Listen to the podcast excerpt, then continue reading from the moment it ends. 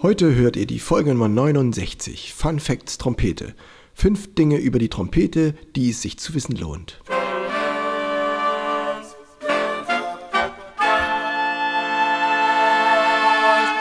Taylors Bläser Podcast, der Wegweiser zum Lernen, Spielen und Unterrichten von Holz- und Blechblasinstrumenten. Hallo und herzlich willkommen, liebe Bläserfreunde, zur Folge Nummer 69. Fun Facts Trompete. Fünf Dinge, die sich zu wissen lohnt über die Trompete. Eine kurze Folge, ich gebe mir Mühe und zwar habe ich mir die fünf spannendsten Sachen rausgesucht, die ich super finde bei der Trompete. Erstens nix Grundton. Also die hat ja eine Obertonreihe und der erste Grundton ist auf der Trompete einfach nicht drauf. Auf der Posaune gibt es den, auf der Gitarre erst recht, wird die Seite schwingt im Ganzen und dann der erste Teilton ist genau eine Oktave höher. Bei der Trompete ist der erste Teilton äh, schon das tiefe C und der zweite Teilton ist dann schon die Quinte. Es müsste eigentlich eine Oktave sein, ja. Also daran merken wir, dass der Grundton eigentlich nicht da ist. Aber das nur nebenbei. Ähm, ist für mich der Aufhänger, euch was über die Obertöne zu erzählen. Ihr kennt es schon aus Folge 39. Und das Tolle an Obertönen ist, dass die ja immer ein Stückchen näher sind. Keiner ist gleich weit zu seinem Nachbarn, sondern jeder ist zu seinem Vorgänger weiter weg als zu seinem Nachfolger. Und zwar das in einem Zahlenverhältnis, das sich immer weiter der, dem goldenen Schnitt annähert. Wir haben den goldenen Schnitt bei 1 zu 1,618.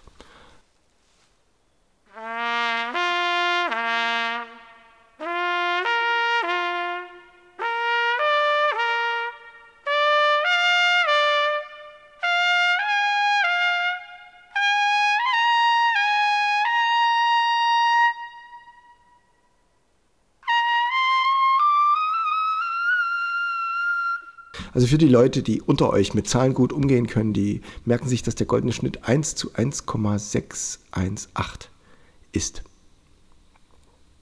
So, und für die Leute unter euch, die mit Zahlen nicht so viel am Hut haben, die nehmen jetzt mal ihren linken Arm und strecken den so nach vorne und können sich da an dem Arm mal anschauen, wie die Verhältnisse von den Längen sind. Der Arm wird durch den Ellenbogen geteilt und zwar nicht ganz in der Mitte, sondern ein bisschen davor. Dadurch folgt, dass der Oberarm ein bisschen kürzer ist und vom Ellenbogen bis zu den Spitzen der Finger ist es ein bisschen länger. Wir haben also ein kurzes Stück am Oberarm, ein langes Stück im Unterarm. Das ist ein Seitenverhältnis und dieses Seitenverhältnis bezeichnen wir als goldenen Schnitt etwa 1,6-fache. Das 1,6-fache könnte man sagen. So, und das wäre jetzt noch nicht alles, wenn das nicht noch ähm, im Gesamten ein bestimmtes Verhältnis hätte. Und zwar, wir sehen jetzt, betrachten uns die längere Strecke, den Unterarm, der hat eine bestimmte Länge und die steht wieder im Verhältnis zum gesamten Arm, zur gesamten Armlänge. Dann ist nämlich das untere Teil vom Arm, der Unterarm, die kleinere Strecke und der gesamte Arm die längere Strecke. Und dieses Zahlenverhältnis ist das gleiche wie Oberarm zu Unterarm. Und das ist absolut genial. Das bedeutet goldener Schnitt. Das kann man genau ausrechnen. Man könnte das Spiel noch weiter treiben, schauen, vom Ellenbogen bis zu den Fingerspitzen wird es durchs Handgelenk geteilt.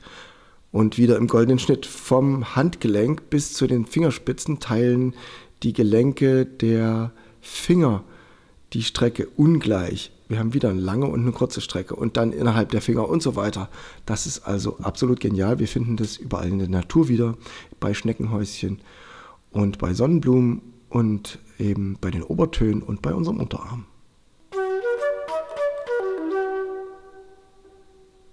Zweitens, die Leute, die früher Trompete gespielt haben, ich denke da an die mittelalterliche Zeit oder die Barockzeit zurück, die hatten einen besonderen Stand. Die waren adelig, ritterlich und frei in ihrer Kunst. Trompeter und Pauker hatten also einen besonderen, ein besonderes Ansehen, ein besonderes Salär, ein bisschen ein höheres als normale äh, Hofmusiker und waren privilegiert. Das kann man ein bisschen hören an diesem Stück, was nun kommt. Äh, repräsentativ und kämpferisch wurde die Trompete eingesetzt. Der Trumpet Voluntary von Jeremy Clark.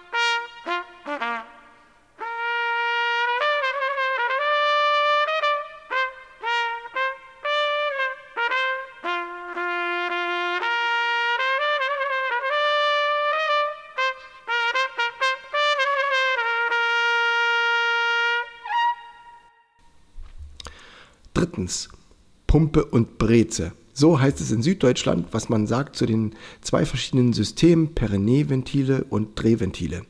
Perineeventile sind also die Pumpventile, die auf der Jazztrompete verwendet werden. Die Breze, das Drehventil, ist die deutsche Version und findet man häufig auch auf Tenorhörnern oder deutschen Flügelhörnern. Zuerst wurde die Breze erfunden. Das Drehventil sieht ein bisschen aus wie eine Brezel, ne? wenn man das jetzt so genau anguckt. So ein bisschen geschwungene Anbauteile da. Und später wurde dann das Pumpventil in Frankreich erfunden, das Pyrenee. Und das hat sich dann durchgesetzt äh, weltweit. Und in Deutschland wird noch das Drehventil gespielt. Ganz gerne. Viertens, wir haben es mit einem Instrument zu tun, das optimal ist für Timing und für Konturen. Man kann mit einer Trompete super in Time spielen. Ihr braucht nicht viel Energie, um grundsätzlich einen Ton loszulassen, zu starten. Äh, wenn wir einmal den Luftdruck aufgebaut haben im Mund, dann brauchen wir nur noch das Ventil zu öffnen, die Zunge lässt die Luft rein und sofort fängt der Ton an zu schwingen. Dadurch können wir im Funk und im Jazz sehr gut auf den Punkt spielen und damit Konturen zeichnen, die die rhythmische Plastizität der Bläsersätze klar macht. Fürs Volumen eignet sich eine Trompete weniger, das sieht man ja schon an der Bauform, dieses dünne Rohr, äh, wo kaum ein Ringfinger durchpasst, an den meisten Stellen. Und dafür hat man dann Saxophon, Posaunen oder auch Tubas. Hier habe ich euch einen Funk aus meiner eigenen Feder aufgenommen. Ihr findet ihn im Realbook. Ich habe ihn aufgenommen in meinem Naturstudio im Wald, war heute im Wald für euch und das Stück heißt Hijacker.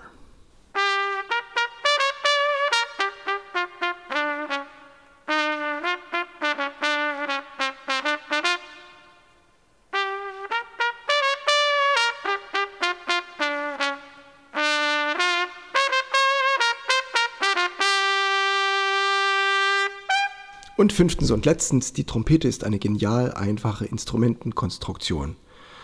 Früher hatte sie wirklich nur ein langes Rohr und später kamen dann die Ventile dazu, aber selbst mit Ventilen ist es noch sehr simpel.